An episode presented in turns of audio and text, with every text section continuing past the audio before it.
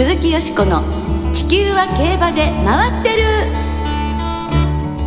皆様こんばんは鈴木よしこです。お元気でいらっしゃいますか？私は元気です。地球は競馬で回ってる。この番組では週末の重賞レースの展望や競馬界のさまざまな情報をたっぷりお届けしてまいります。最後までよろしくお付き合いください。2月最初の放送ご一緒してくださるのは小林正美アナウンサーです。はいこんばんは。お願いいたします。よろしくお願いいたします。2月になりましたね。早いですね。ね。今週月曜日2023年度の JRA 賞授賞式が東京都内で開催され受賞馬の関係者から今年の指導戦が発表になりましたイクイノックスソングライン以外の受賞馬は今年も現役を続けます、まず最優秀2歳ボバのジャンタルマンタルは来週の共同通信杯へ。最優秀2歳牝馬のアスコリピチェーノは桜花賞へ直行。最優秀3歳牝馬のリバティアイランドはドバイシーマクラシックから始動します、えーなお最優秀3歳ボバのタスティエーラは現在ノーザンファーム信楽で調整中で次走は未定だということです。はい。そのなんか指導するレース聞くだけでワクワクしてきますけれどもね。ね元気に登場してほしいですね、最優秀スプリンターのママコチャは高松宮記念へ直行最優秀ダートホースのレモンポップと特別賞を受賞したウシュバテソーロはサウジカップへそして最優秀障害馬のマイネルグロンは阪神スプリングジャンプから中山グランドジャンプを目指しますはい。レモンポップとウシュバテソーロが挑戦するサウジカップですけれども、日本で馬券発売が行われることが決定いたしました。嬉しいですね皆さん、ふるってご投票ください。そして、受賞各馬の2024年、今年の活躍を期待いたしましょう。鈴木よしこの地球は競馬で回ってる。この番組は JRA 日本中央競馬会の提供でお送りします。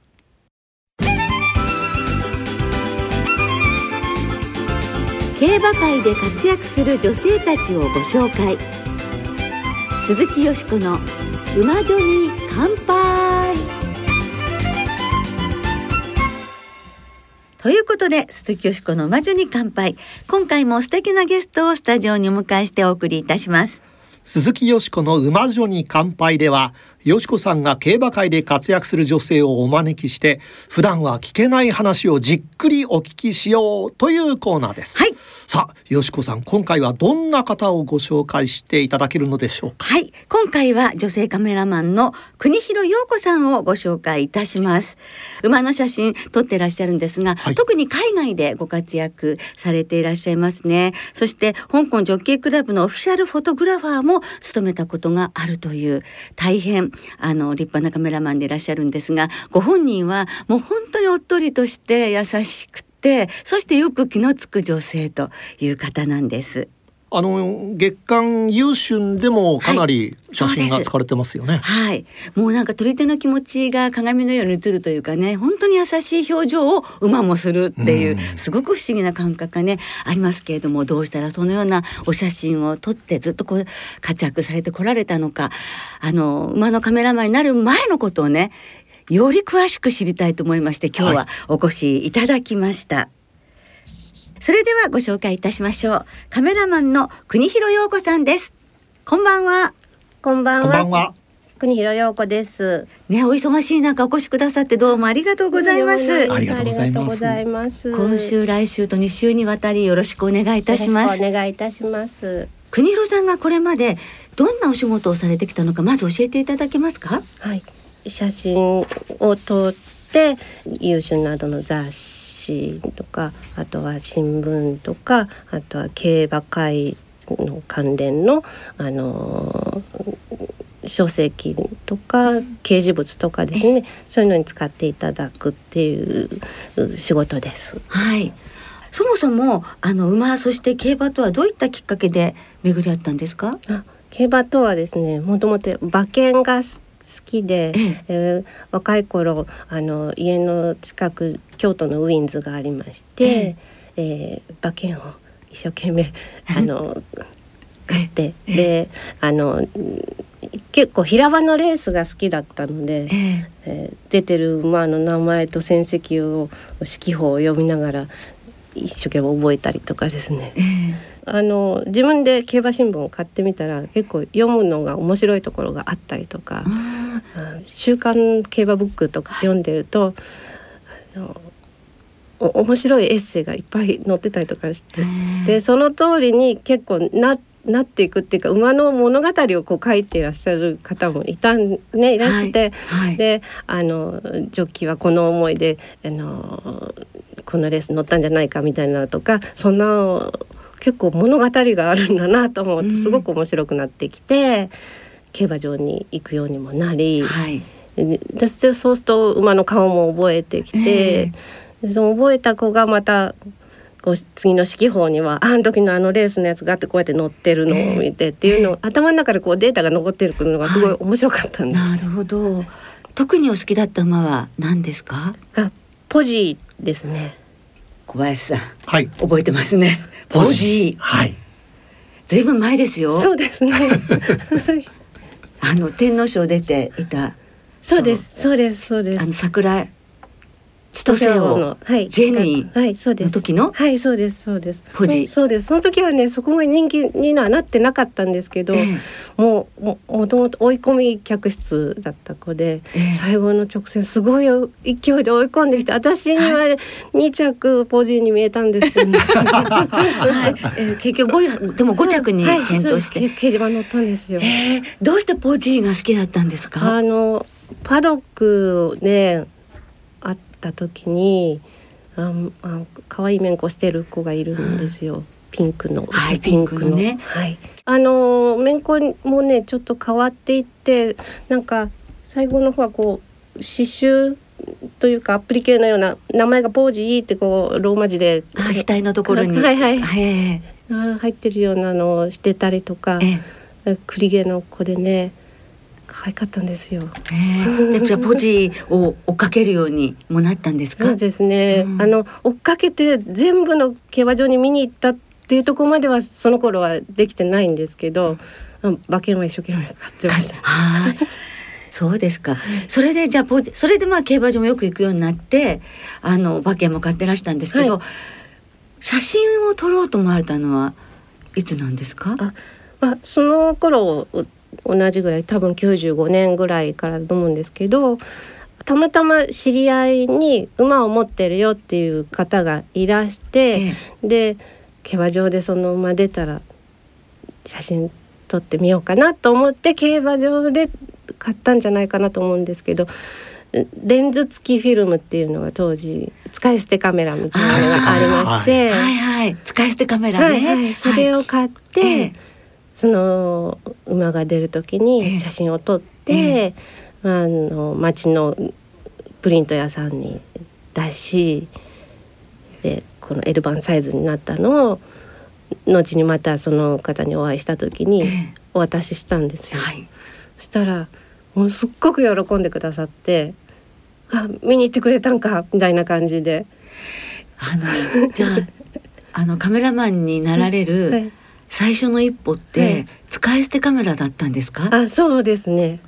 そうえです。ーじゃあ特に本当に特にカメラマンになりたいっていう、わあなかなかったですね。馬が好きでうん。たまたま撮ったのがそれえで、え。そそれで喜んでいただけたところからだったらもうちょっとあの大きく撮ってみたいなとか思うようになりまして、ええあの調子乗っちゃったんですね。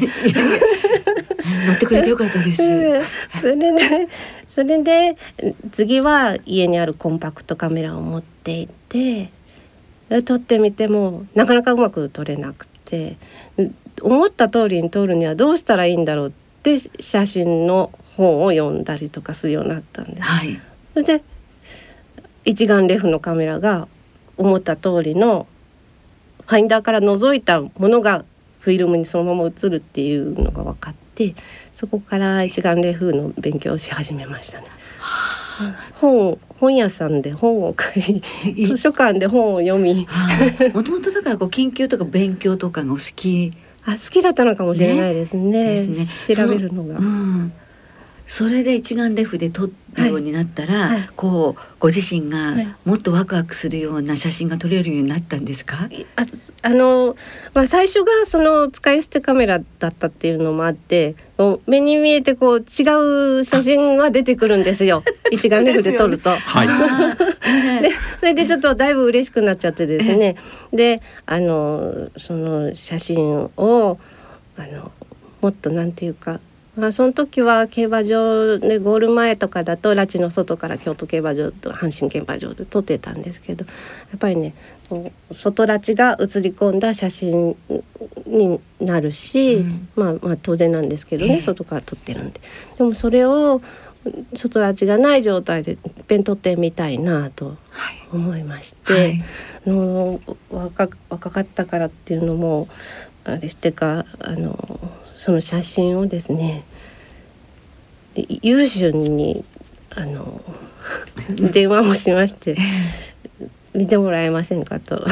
ええそして認めてもらえたら、い中で写真が撮れるかもしれない。そうですかもしれないと思ってかもしれないってちょっとね思って。そうなんです。その頃も何にも考えてなかったんでしょうね。そういう道がもしかしたらあんのかなぐらいで行動してしまったんですよね。とにかく行動力があるんですえね。ね見見ましょうかって言見せてくださいって言ってくださったんですえね。えでそれでちょっと舞い上がり ちょっと大きいプリントをして、あの新幹線に乗って東京まで来て、ええあのお願いいたしますとうん見ていただくっていう形で。はい。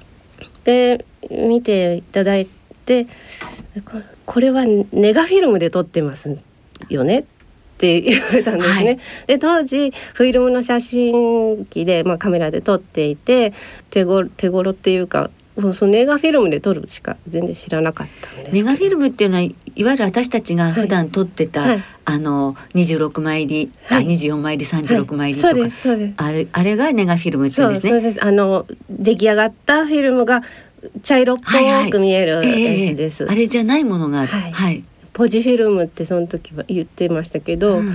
スラスライドフィルムっても言ってこう見た目写した見た目プリントの見た目がそのままこうフィルムのにもこう見た目がそのまま写るフィルムがあったんですね。で印刷原稿にはこれがこのフィルムで撮らないとできないんですよっていう話を聞き。でもうその帰りの新幹線でポジフィルムのことを一生懸命考えながら必要な機材は何だ？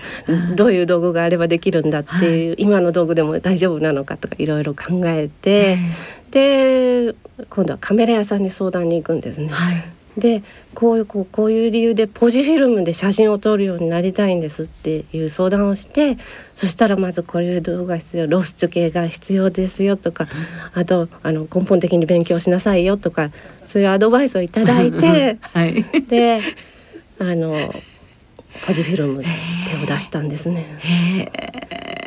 でそのままもうそこから先はポジフィルムをで撮ってあと現像してくれるところも探さなきゃだったんですけどたまたま本当に近くにあったんですね。あのいいのが撮れたらまた見せてくださいねって有志の方言ってくださってたんで撮れるたんびにあのまた見ていただけますか？って持って行ってたんです。じゃあその最初に持ち込んだねあのネガフィルムの写真もはい。いいものだったのね、きっと作品として。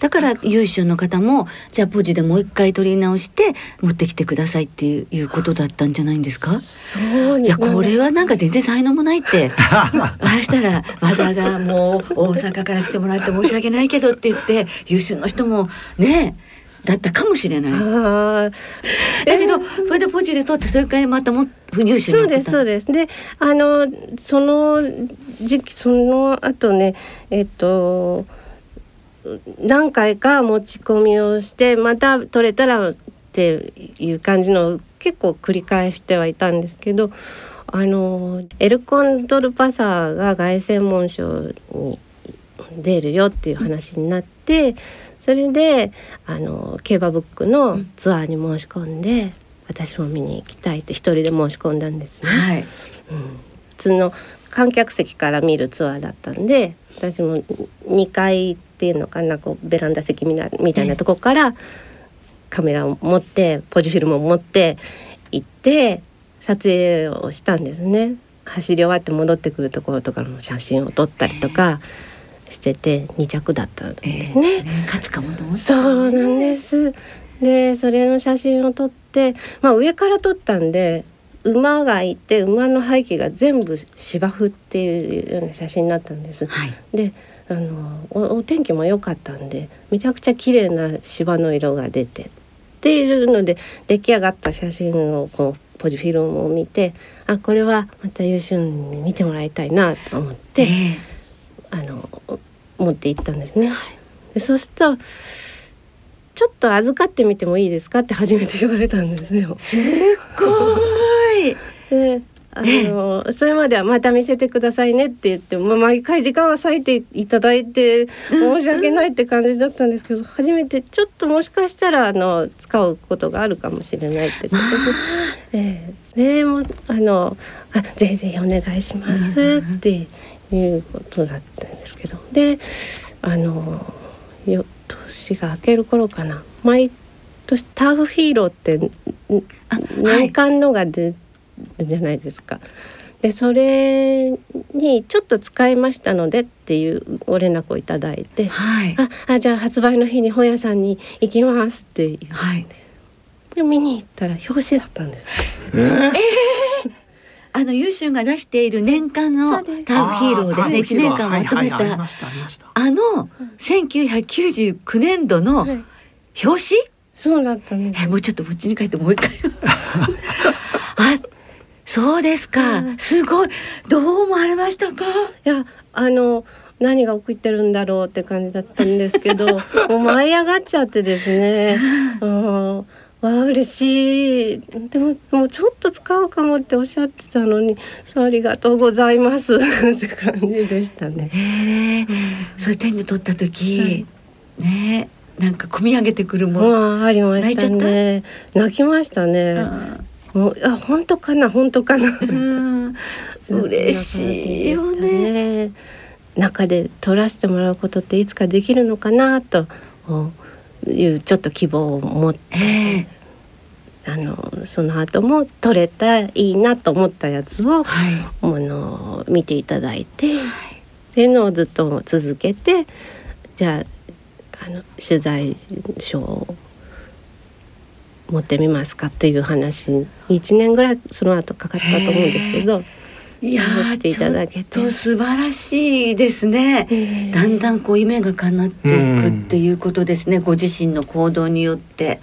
ね、そして努力によって街の中で撮りたいっていう、願望の、ね、女性がついについについに夢を叶えていくということで今日はお時間となりましたのでこの辺りではい、この続きは次回またよろしくお願いいたします。お願いします。お願いいたします。鈴子さん来週も楽しみですね。ですね ね、あのリスナーの皆さんも来週も期待してください。今日はどうもありがとうございました。ありがとうございましたありがとうございましたカメラマンの国広陽子さんをお迎えしてお送りしました。鈴木よしこの地球は競馬で回ってる。ここからは週末に行われる重賞を展望していきましょう。先週予想しましたシルクロードステークスよしこさんは生まれん五等ボックスで的中ですいやー嬉しいんですけどかなり鳥がみな感じですね。でまあ当たったのでまあこれねまた2週連続ですので続けていきたいと思いますけれども、小林さんは競馬のテレビ中継の中で3連単万馬券的中だったそうでおめでとうございます。ありがとうございますまあそんなこともありましたですはい 二人とも頑張りましょう。はいはい。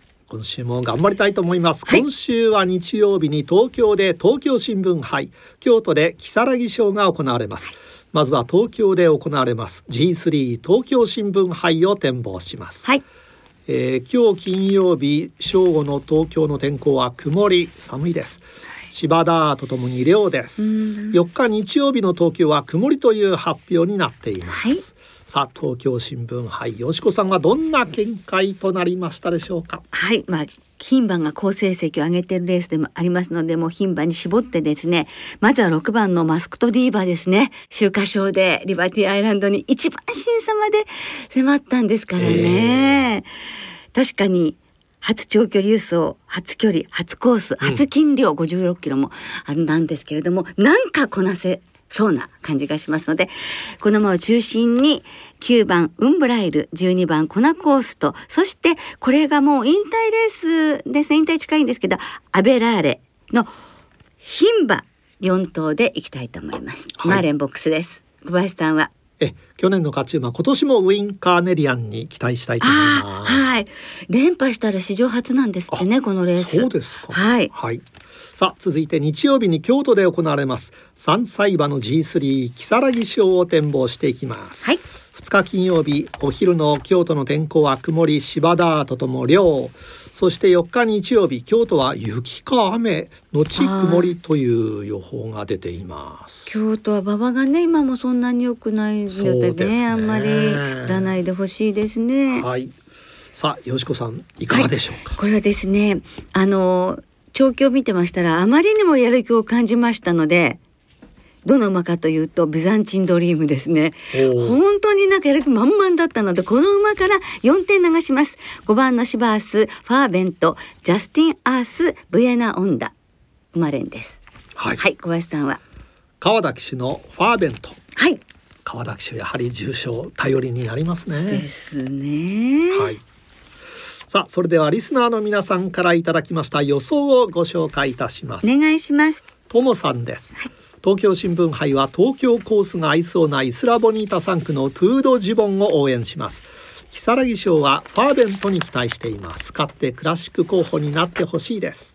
村山オリンピック2024さんです。えー、クラシックへの登竜門如月賞は今週も川田だ。ああね私と同じですね。ですね。ファーベントが混戦から抜け出す。東京新聞杯はローズステークスをレコード勝ちしたマスクトディーバーが打倒リバティへ突っ走る。そうだ。ポカポカ湯たんぽさん。今週の土曜日初めて小倉競馬場に行きます。東京新聞杯は初のマイル戦のマスクトディーバに注目しています。ローズステークスの末足を再現できればここでも勝負できると思います如月賞は東京スポーツ杯2歳ステークス3着のファーベントに期待しています。川田騎手との新コンビで確実に賞金加算してほしいです。三里のちーちゃんさん。先週放送のリスナー予想では杉山春樹厩舎の2頭が本命で見事的中しました。おめでとうございます。今週も杉山厩舎の勢いに注目です。如月賞はジャスティン・アース追い切りではハンドでラスト11秒8と抜群の仕上がり。杉山厩舎の2週連続重賞制覇に期待していますとあります、はい、あゆっちさん2月になりました。あっという間ですね。早く感じました。そうですね。如月賞シバース。東京新聞杯ジャスティンカフェとなっています関谷うまえもんさん如月賞は新馬戦勝ったばかりのシバース。東京新聞杯はジャスティンカフェに注目しています、はい。ジャスティンカフェはマイルチャンピオンシップでは一旦は先頭に立つも3着。酒井流星騎手とのコンビは2戦目。ここは勝ってほしいですとあります。ねはい。皆様の夢が叶いますようにと願いたくなりますね。はい、はい今週もたくさんの予想をお寄せいただきましてどうもありがとうございます。時間の都合で全てご紹介できなくて申し訳ありません。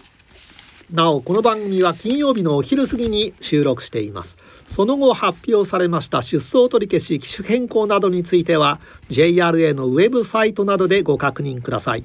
また重症予想はメール送信フォームから金曜日の正午までにお送りください。よろしくお願いいたします来週は共同通信杯京都記念の展望を中心にお届けいたします。お聞きの皆さんの予想ぜひ教えてくださいね。お待ちしています。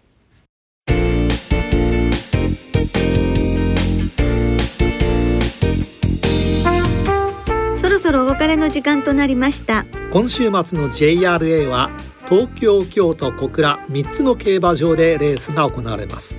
3歳によるレースは先ほど予想しました如月賞の他にもウォッカやデアリングタクトも制したリステッド競争エルフィンステークスが土曜日に京都競馬場で行われます。はいこちらも楽しみですね。